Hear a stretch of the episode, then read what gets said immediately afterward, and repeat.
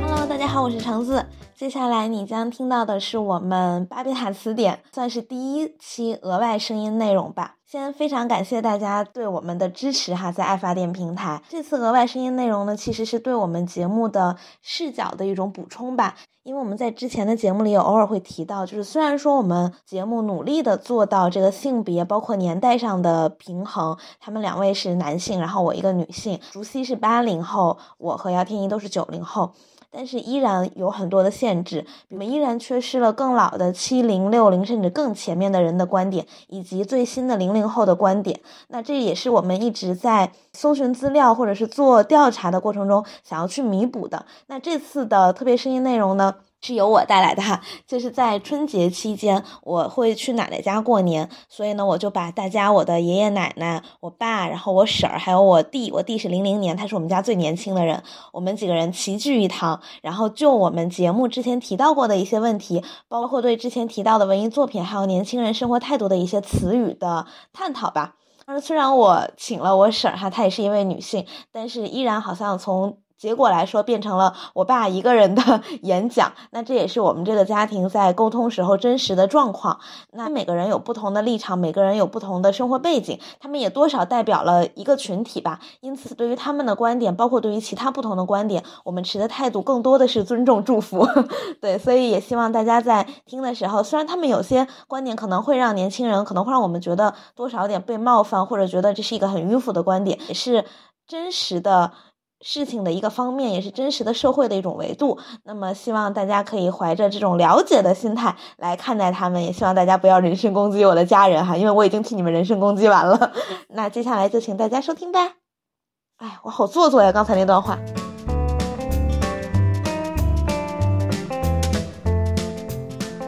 首先哈，我们这个播客大家听过《叫什么名字？巴别塔词典》。没有，没有，就就我们 果然大家都没听过。我们这个节目呢，主要就是聊一些网络词汇，然后还有一些网络上热门探讨的现象什么的。我和两个男主播，他们两个一个是八零后，一个是九三年还九二年的，来分享一些这个看法。他们两个男主播呢，比较偏向于对那种什么社会心理呀、然后历史背景啊什么的的探讨。那我就是属于体验派，我就分享一些我的感受这样。这个节目到现在也做了两年多了吧，啊，然后我们最出圈儿，我们就从我们最出圈儿的那一集开始聊起，也比较轻松，就是《三体》。我们聊《三体》聊了两期，那是我们第一个播放破万的节目。呃，我觉得《三体》在座除了爷爷奶奶没有看过，是不是都看过？啊大家我没有。啊，你也没看过，嗯为为什么最年轻的一个也没有看过呢？嗯，不不太不太。那你有听说过吗？我听说过呀，你觉得他就是你会想看吗？我挺想看的，你是从什么地方听说到他？他得奖还是？从各方面途径都听说了，比如比如你们聊天儿，然后那个网上的什么新闻啊嗯啊，什么那个视频啊嗯。啊，然后这个广播呀，都都有这个消息。那看过的觉得它怎么样？你那觉得它这好看吗？好看呐、你觉得为什么好看呢？那想象力，那你觉得它里面对，比如说它对社会学的那些预设，这这都非常让人大开眼界、大开脑洞，就包括对社会心理的描写。我觉得这种深刻度，虽然说他的这个价值观是很独特的，或者说可以加一个带引号的这个这个灰色价值观嗯，但是这个价值观也许就是社会心理的真相，这引起人的这种这种思考。嗯嗯所以我觉得他这个书的好处就是从社会心理这个角度的好处嗯就是，他把整个的人类所有的人放在一个极端的事件之中，然后去探讨整个社会心理对于应对这样的时候的一些变化、一种走向，那它的很深刻。科幻那部分就不要太在意了，是吧？科幻这个事儿，咱们又不是专业的，因为因为在我们那个节目里，那个两个男主播有提到一点，就是他的那些科幻刚好比我们受的九年义务教育稍微多那么一点儿点儿。其实我觉得是这样的，啊你如果科幻小说看多了的话，嗯你就会知道什么叫科幻呢？我觉得科幻是在你的整个社会平均的一个对于科学的认知水平的基础上，然后在这个基础上，然后进行联想，而不是说超越这个嗯呃这个东西。我觉得你比如说吧，呃，最早的科幻，你像什么《海底两万里》啊，你现今天看这个看那《海底两万里》跟童话一样，为什么？那是当时人的科技认知水平、科学文明水平嗯，在那个基础上进行了联想。那个科技水平，那个科技大家都是理解的。嗯你再后来到阿西莫夫的那个《星际战队》，那时候真有了太空的这种这种这种，哎，大家科技水平到那儿了，于是有了阿西莫夫，然后他在讲，哎，这个原来这个世界原来有两面，嗯还可以有两个正反世界，对吧？正反的世界，哎，突然间让你在这个基础上的一种。那今天刘慈欣的这个东西在什么样的科技水平呢？我觉得就是说量子啦，人的的包括人对意识的这个这个探讨啦，人对于这个外面的星星空的构造，你像他为什么要《三体》呢？《三体》问题，那真的是在半人马座那儿有一个《三体》星系，嗯只不过那个三个星球不像他描述的，对吧？真正三的个太阳嘛，真正的有三颗恒星，一个星系里真的真的那个星球里有，只不过实际上这三颗恒星是两大一小，所以它形不成咱们科幻小说里的那个。但是如果三个星恒星都是质量一样呢，那就是三体。所以它这个科幻，你说超出我们科技认知吗？我觉得从至少从我的角度，我觉得没有超出我的认知。我知道三体是一个世界最难解的运动。呃，所谓三体的这个问题是科学上的一个很重要的一个问题嘛。那你觉得他他最后提的那个什么曲率、什么曲速曲率飞引船曲什率么引的？擎这个因为我知因为道我啊，当时看的时候，我高中嘛，我其实也根本不懂什么量子物理，连物理都大概有一年没有学了。但是我嗯就，因为它那里面不就形容像是什么在在船后放泡沫，然后用那个、嗯那个张力把把飞船弹出去那种感觉，它这种形容我我就能想象出来了。那我但是它到底是不我是这样的，我那也不我知觉道嗯得从我来说，我早知道这个东西，我知道这个你就是。你你你物理能比我厉害？不是不是不是，我至少原来我知道这个知识，就是因为那个爱爱因斯坦这个相相对论嘛，它就是把空间实际上压缩的嘛，所有的时间空间实际上压缩的，那它就是我不是往前走，而是把你远距离我拉到这儿来。黑洞，对，这这不就是曲曲率的这个意义嘛？就是我反过来，现在都是说我要到你那儿去，啊啊，啊我拼命这么走，对吧就？是那个什么我换一种思路，红村液态的那啊个，题我把你拉过来，因为空对空空间是个曲面被压缩的。嗯这这个科学知识原来我是有的，嗯呃这个科学知识我是知道，所以我看《三体》，我在这上面我没有违和感，嗯，我马上能够理解。包括那个呃肥皂沫推动，那嗯那那那那个东西也不是新的，原还来有我转转伞，你就不会被攻击什么的那种。这个说实在转伞为攻击什么这些东西，我觉得都是在这样一个基本的理论上嗯，你就能够理解到了，对吧？嗯你马上你就理解到了，你想象你会想想想象到了。我是比较早看《三体》的。你多早？ 《三体》这书刚成书吧？你不是我推荐给你才看的吗？不是，《三体》可不是你你确定确定。你哪这科幻这部分你可不？啊？嗯阿西莫夫全套我都看过了，。我没看过《阿西莫夫》，怎么那知道 这这还是 那怎么？样呢？那你没看过阿西莫夫，你怎么能？你管我？哎 你没看过《全套阿加莎》，你凭什么跟我说 话？我觉得就是在这个基本的一个科学认知水平上，然后呢，他进行一个联想，我觉得没有超出。你说刘慈欣他那些理论上哪有超出现有的科技说跳脱出来的？我觉得没有。所以你觉得《三体》的亮点还是在它的社会学这方面？我觉得在中宇宙社会学是，想象力，就是他能够想象到，当真的发生那个事情的时候，每个人的心理是什么样，社会心理是什么样，然后包括黑暗森林理论，我觉得这这是个我很昨重要的天也给奶奶讲了，就是她她所有的出发点，她其实是基于人人是自私的，对是恶的这个点去出发的，它里面就没有建立人是善的的这个人之初性本里恶，面所有人都是都是自私的，说白了，，对，最后我跟你讲一个情节，你就知道这个这个他多深刻，就是到最后明摆了，那个整个太阳系已经毁灭了，这些人跑，这时候跑呢，只有超光速的这个这个光速飞船才能够达到。那个时候只有这个这个人，就是最后的主角啊，这个这个圣母心诚心这个主角，只有他有这么一艘，他才讨可以厌走他。边儿上的人也都在坐着飞船跑，但是跑不过去跑不过的，嗯跑不了的没个速。当看到他这个飞船从身边呜跑出去的时候，嗯，所有的人坐的别的飞船的人，这时候其实按道理应该想，哦，我人类还有火种能活着出去。然后从是这大样的吧爱的角度从呢，大爱的角度应该这样，哎呀，这个兴奋，我终于人类还留下个火种，虽然我死了，但不是，所有的人咬牙切齿要摧毁它，摧毁它，要死大家一块儿死，这是社不会嗯能有经济。苟且偷生的那种。但是有没有大爱的人呢？有罗辑，像那男主罗辑，罗辑他一开始他要个庄园，他难道不自私吗？来到哎那个时候，对他吧是他是他是在年轻的时候嘛。罗辑到最后的时候，人说说你可以，你也可以坐我这个飞船走。他是有这个，他说我我不走了，我觉得完成了。包括张北海，对吧？哎啊，对，张北海是真的。张北海，我觉得到最后的时候，就是只有是什么，到北海是两艘飞船，不是两艘飞船我同时活，必须摧毁一个，我昨天跟奶 并奶且 把说了所有的里面的人当做我的食物，才能保证我这伙人活下去。谁先领悟这个道理，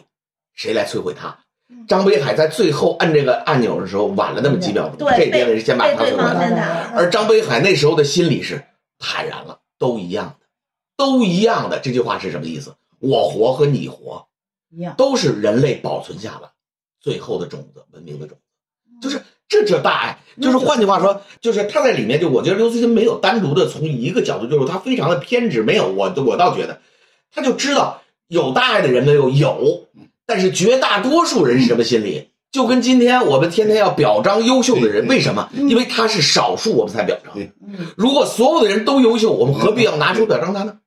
但是我们是希望更多的人，你像他这样的人。但是社会真实的社会真相就是那，人类不感谢罗辑啊，人类是不感谢逻辑的啊，人类是不感谢，甚至都不都是要人类痛选了恨诚心啊，痛恨重新。他啊，为什么我死了他活着？明白了？不是，他但们诚活着心是他们自己选出这来是的，然后把普自罗己大众爱的了普遍社会心理。所以我觉得这就是当你明白了这个之后，你就会对很多东西坦然，对吧？所以说，我觉得就是一个一个科幻作者，作为他来说，他在揭示就这个社会的真相是什么，对吧？嗯，这就是《三体》，就是你说你《三体》，你简单的看他的脑洞吗？不是，这种例子多的是，包括那个韦德说的那个，就是说失去人性，失去很多，失嗯去兽性，失去一失切。去人性，失去很多，但失去兽性，失去一切。对你提到这了，就是从经济学的观点看，世世界上的人都是经纪人。对，什么叫经纪人呢？就是人人都在为自己的经济利益在奋斗。说的明白一点，就是人人都在为自己的经济利益在奋斗。实际上，嗯，到社会上看看，人们确实都是如此，都想自己的经济利益高一点，是不是？但是绝对不是说整个社会都是利己主义，这个也不对。其中总有一些人能够从这个规律中跳出来，嗯走到为别人着想。所以我们就管他叫高尚的人。哎，对是吧这是高尚的人，脱离了低级趣味的人，有益于人民的人，是人民应该尊重的那些人。所以也是我但们是精神上应该去对呀，明白的这个人是。但是那个人他有个特点，第一是少数，嗯绝对是少数；第二，短时间内容易做到，长时间也很难坚持。你说叫人老是吃亏，因为是光吃亏，到最后他也不愿意吃亏了，是不是？这我们这是不是？人 所以雷锋，市场经济实我也际不上能老用就自己，照顾到、考虑到人民的这个，只要只要咱现在说的私心，就为自己经济利益这份，哎，好好干活啊，干好了就能得奖金，就能能能甚至能提升当官儿，能够多得经济利益，这不就是迎合了人民这个吗？但是正因为迎合了这个，所以才促进了生产力的发展。如果上来就灭人欲， 把这些东西都都灭掉，原来的咱这个计划经济就这样，导致什么生产力低下，不不干活了，干好干坏一个样，干不干一个公社样，了吗？对吧？那就不行不了。是 要开始建大锅饭了吗？不是，所以，所以作为经济体制改革的领导人来讲呢，就是怎么样处理好这个关系，既要考虑到人民这种人的本性，为个人经济利益在奋斗的这种本性，也要考虑到弘扬为国家为人民多付出，宁可少得也要多付出，先人后己，先公后私，还得引导整个社会风气朝着这个方向走。这就是我们要处理的一对矛盾。你你是要聊科幻还是要聊这个？ 哎这都经济 因为我高二、高三看上课时候上语文课不想听讲了，就看着就看三这不练这个，然后我当时 嗯我当时就觉得就还挺好看的，而且因为我是在手机上看的，也不是看的纸书，所以关于大家批判了他的什么文笔呀、人物啊什么的，我都没有太 care。然后我就记得那个时候我还摘抄了好好几句话，什么弱小和无知不是生存的障碍，傲慢才是什么之类的。但是等到我长大，就是长大一点再看，我还是觉得他整个观念太悲观了。就是我觉得，比如说他的那个，他说我们两个人只要相见就，我要先预判你是有敌意的，然后那我为了我活下去就要先打你。黑暗森林嘛，对啊，那你如果要是就是你至少在人类文明内部这个规律是不合是不合理的呀。我我我我在路上我见着一陌生人，我没有非要揍他呀。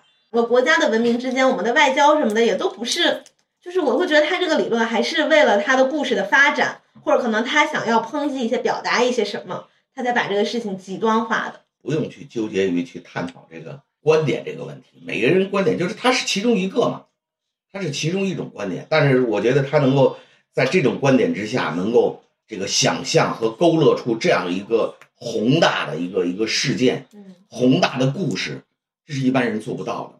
然后嗯包括他最后说还是要把东西刻在石头上，这个也很我。我一直认为就是我们看就这本书，看这个东西，咱就就它论它，不用去探讨里面你说黑暗森林理论到底是对还是不对，这个东西问题是，当小孩儿看就会把它当成真的啊。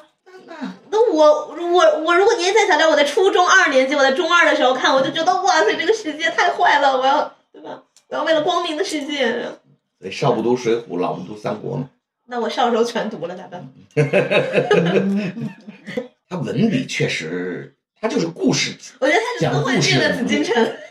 讲故事的能力非常强，他适合于搭电影。另外一个他说的对，就是说他他适合写短篇，因为他的他的文字出来了，对他文字讲，所以他本来《三体》在他来说本来没想写长篇的，他本来就是想写一个短篇，但是写着写着后来就就越来越庞大，越来越庞大，最后写成了长篇。嗯啊，刘慈欣短篇居多，他那个呃《球状闪电嗯，那都是短》，片。哎，对，《球状闪电》的整个的那个那个三体球状闪电的文笔是不错的，包括那个乡村教师，乡村教师那个那个也挺好的，也挺好的。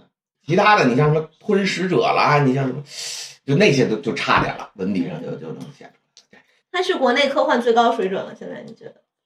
我认为是，至少我看他现在拍出来的科幻片儿跟国外的科幻片儿有有有一拼了。嗯国内之前的科幻片儿都没有这种感觉。是这样的，国外的科幻呢也很少有如此庞大的叙事。嗯，咱说句实在实在话，嗯，你看这个这些，你就说吧，《海底两万里》也没有这么大的太庞大空叙漫事，《游啊，太空漫游》也没有，它很星它战中间很多东西很简星战算略嘛科幻吧它像一首，我觉得那个那个《太空漫游》像是一首这个，像像是一首抽抽象的诗一样，它中间很多省略的。嗯但是你不像这部书《三体》，它是它几乎把整个的这个过程的这个每一年每一个动作是吧，危机多少年，威慑多少年都写得很清楚。啊这个我觉得能驾驭住这这么多年，驾驭这个年代，我觉得就不容易。啊嗯咱不说别的，我我认为，所以光凭这个脑洞，你没有就不要去挑人家的弱点，说非得挑人家文笔，说这句话我写的会比他漂但亮哎毕，竟他德语过奖是那给翻译成了英文嘛，哎那是那是有那翻译那者，就有润色的部分在里面吧。那翻译者这个这个这对他啊这个他，这因个翻译为人因非为那常厉害译者本身也是个作者，所非以常厉他害，非常厉害。他只是可能自己没有点子。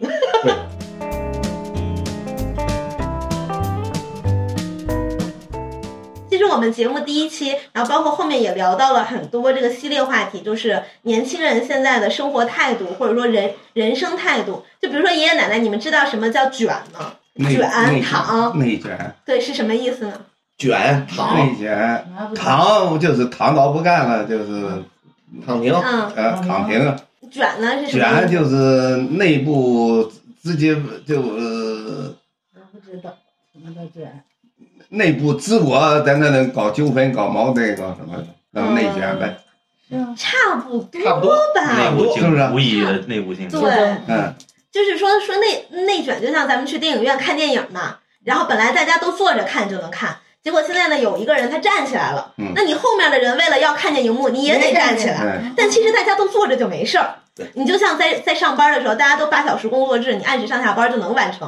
现在有一个人他非要好，好像很努力，他加班了，那老板就会说：“你看人家加班了，你是不是也得加班？嗯你才显得够努力。”结果大家就都加班，但没有那么多工作可做，大家加班就在那儿荒废时光，其实只是为了有这么一个表象。最典型的那卷就是高考是最典型的那卷。嗯，说五百八上北大，谁说的对？是你们自己考生们自己弄的，你们非得一个个都要考五百八，所以他的录取分数就在五百八呢。如果你们都不好好学习，三百分就上北大，对吧？ 这这这这这这这这，这不是典型的内我一卷吗？分上北大，啊，说一个这个这个一一个人，我外头学习课外班儿，所有的人全都磕外边了，没有人告诉你你想为什么说我海说就是典型海的那淀种。区说海淀区是卷最最严重的？你想我上小学的时候，那都多少年前，零一年了，那个时候在我们班上，像我学弹钢琴，这是最普遍的一个才艺 了，是个人都会弹钢琴。然后你像你像我们班那时候不是还有弹古筝和那个古琴的嘛，嗯然后还有弹手风琴的、拉小提琴的、弹琵琶的，这就属于比较特殊的才艺了，是可以上台展示的。但如果你只是会弹个钢琴，这算什么才艺？大对家呀都会，。我我对我我小时候我吹个手口哨就能上我们班春 晚，对吧？你现在好弹琴、钢琴、小提琴，你这都上不了春晚，对谁都会，对这就叫典型的这内卷。哦，谁让你这样的？是你们自己造成的，就是自个儿之之间的竞争拉高了自己的生活成本和这个是成长成本哦，对对自己给自己制造的，啊。这工作上也是这样吗？谁让你加班了？有老一个人板呢？有一个人老加班，弄得所有都是大家都跟着这个加班，加班就成为常态，叫内卷。那是为了要得到老板的赏识啊，哎对那老板他就喜欢那个加班反儿，正老板当然高兴了，对呀、对吧那还就不有是好哎对对考还有考研，对嗯考考研、考公什么的都是就是这就是内卷。我们这孩子非得让孩子呃上大学、上研究生，啊 谁说的？啊！对吧？这就是内卷。哎，某些人啊，非得上人大，你这不这这内卷吗？ 这是内卷吗？这是内确卷吗实，啊，连北大都不能上，都不能去，对吧？必须上人大，这是典型的内卷报了北大给你改了。 啊！报水大也给你改了，你这是典型的内卷。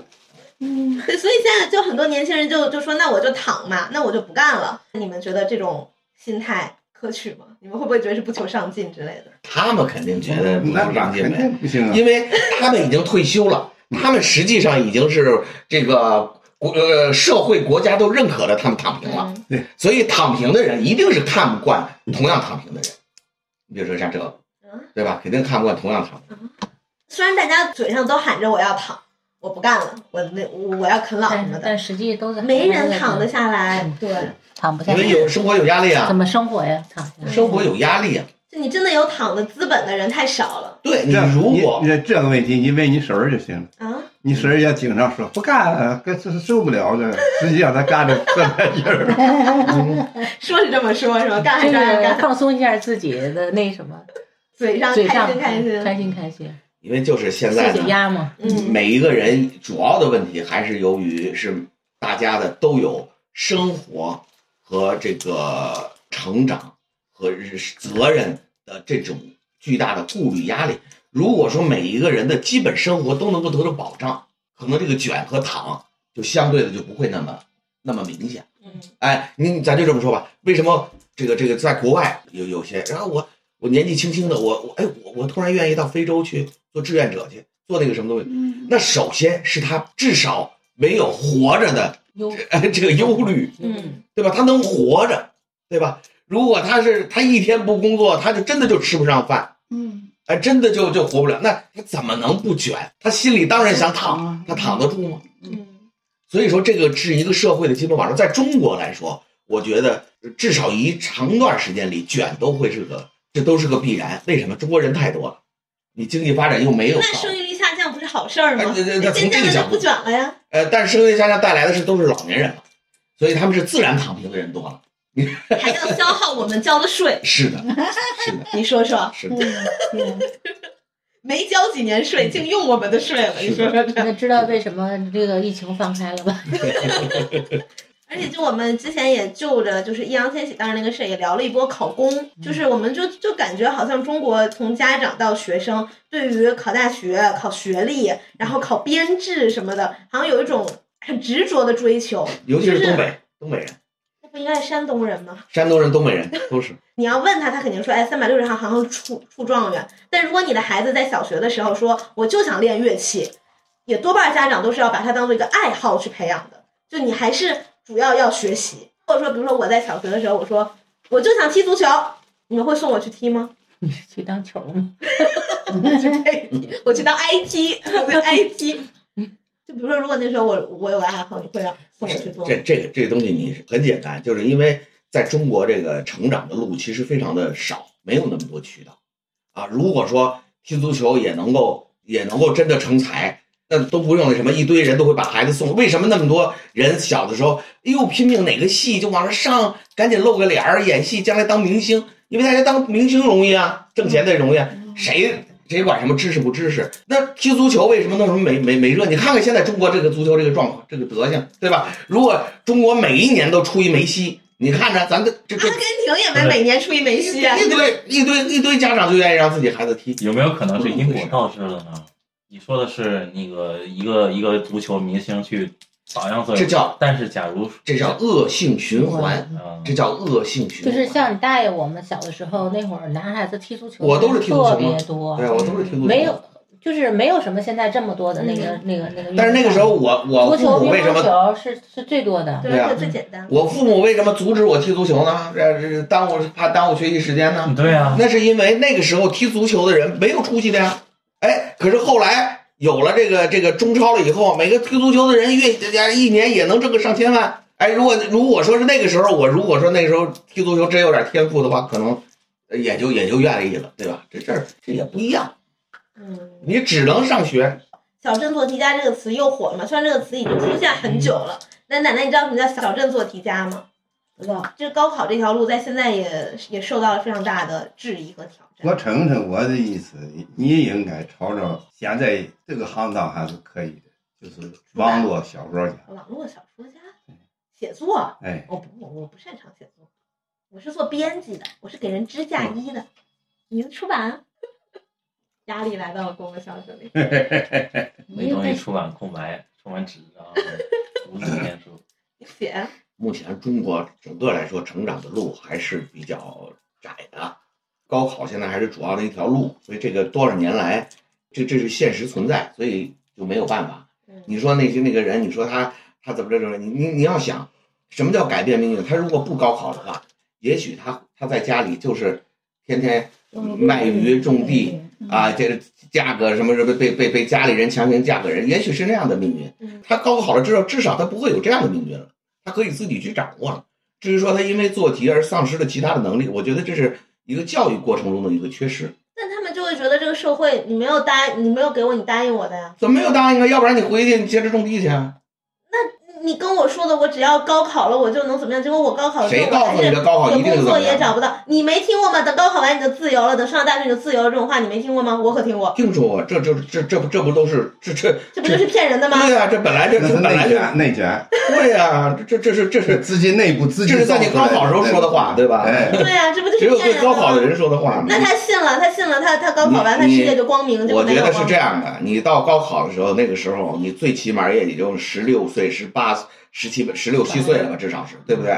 那个时候你连这样的对这种这种话的分析判断都还没有呢，那就说明还是你教育本身的这知个识开智有问题啊。那就是因为他光专注于做题了呀，他嗯光为所了以做说题这嘛件事情，他已经所以他的花费了他全部的能所力啊以他了。开智有问题嘛？这死读书自古至今上下五千年，中国科举制度存在以来，死读书的人嗯，基本上都没有大出息，哪有死读书的人大出息嗯的，对吧？这是这是有没有？那是什么？那这只能是人的这种这种天分的问题，或者是开智的问题。你没有注意开智，为什么说有的这这个当然有各方面的原因，有家庭原因，有社会的原因，对吧？有的家庭他别的可能他学习不好，但是开智很，那什么都明白。对吧？对社会了解的很清楚，有那样的，那是什么？也可能这个家庭造成的，环境造成的。所以说，你不能去说说这种特例，什么样的这个社会，就跟一碗里的这个这个米一样，什么样的米都有。你只能说死做题的人，由于高考内卷越来越严重，死做题的人可能都会比较比较偏上而已。这事儿这是年代什么时候都有。对，我六四年考大学了，我们班上福建省的同学最多，福建省四个，而且分数都是最高的。嗯，福建越穷那会儿是越穷的地方，分分数数越越高，高。没错。嗯，福建他们分厉数害最是高吧，我们班上死了命的我们班上是的人数最多的就是福建省四个，嗯，而且都是分数比较高的。